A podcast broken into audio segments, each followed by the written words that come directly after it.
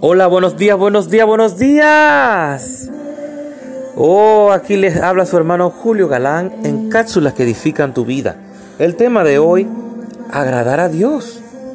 Nos dice el libro de Tesalonicenses 2.4, nuestro propósito es agradar a Dios, no a las personas.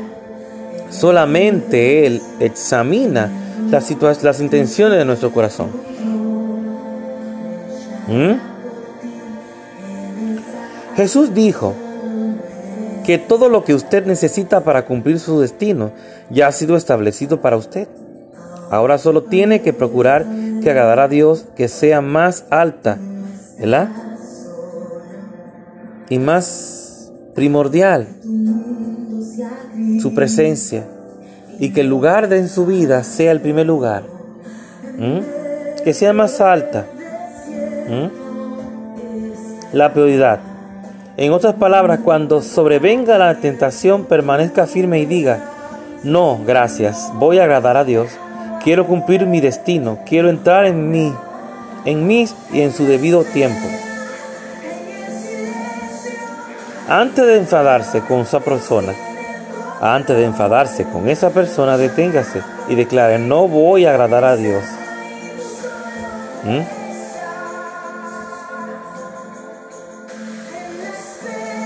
de esa manera. Si me comporto con ira, me comporto llevándome de lo que dice la loca de la casa a mi mente, yo no voy a agradar a Dios así. Pero no, voy a agradar a Dios y mantener mi boca cerrada.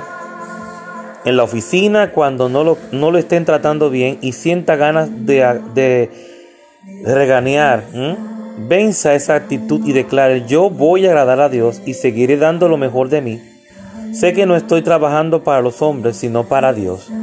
Si usted vive así, entonces todas las fuerzas de oscuridad no podrán separarlo de su destino. ¿Tú estás oyendo eso? El enemigo siempre va a buscar la manera de, sacarte de tus casillas. Va a buscar la manera y hará hasta lo imposible para hacer que tú niegues al Señor, que niegues tu fe que te comporte como una persona del mundo que no, que no tiene a Dios, que no conoce a Dios.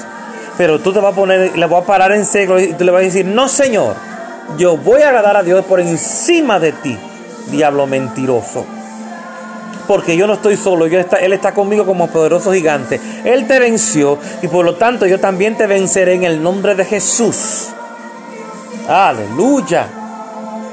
Qué bien se siente decir eso. Aleluya. ¿Sé por qué lo digo con seguridad? Porque como dice esa alabanza que está en el fondo, nuestra hermana Katiuska Belino, Dios tiene el control. En la espera, en el silencio, Dios tiene el control. Aleluya.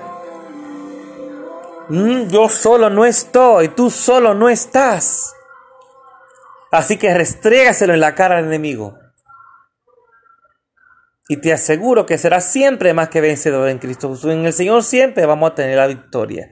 Pero depende de nuestra actitud y de nuestra fe. De mantenerla siempre arriba. Y del lugar que le corresponde al Señor, que es el primero en nuestra vida. Así que Dios te bendiga. Dios te guarde. Tu hermano Julio Galán es cápsula que edifican tu vida.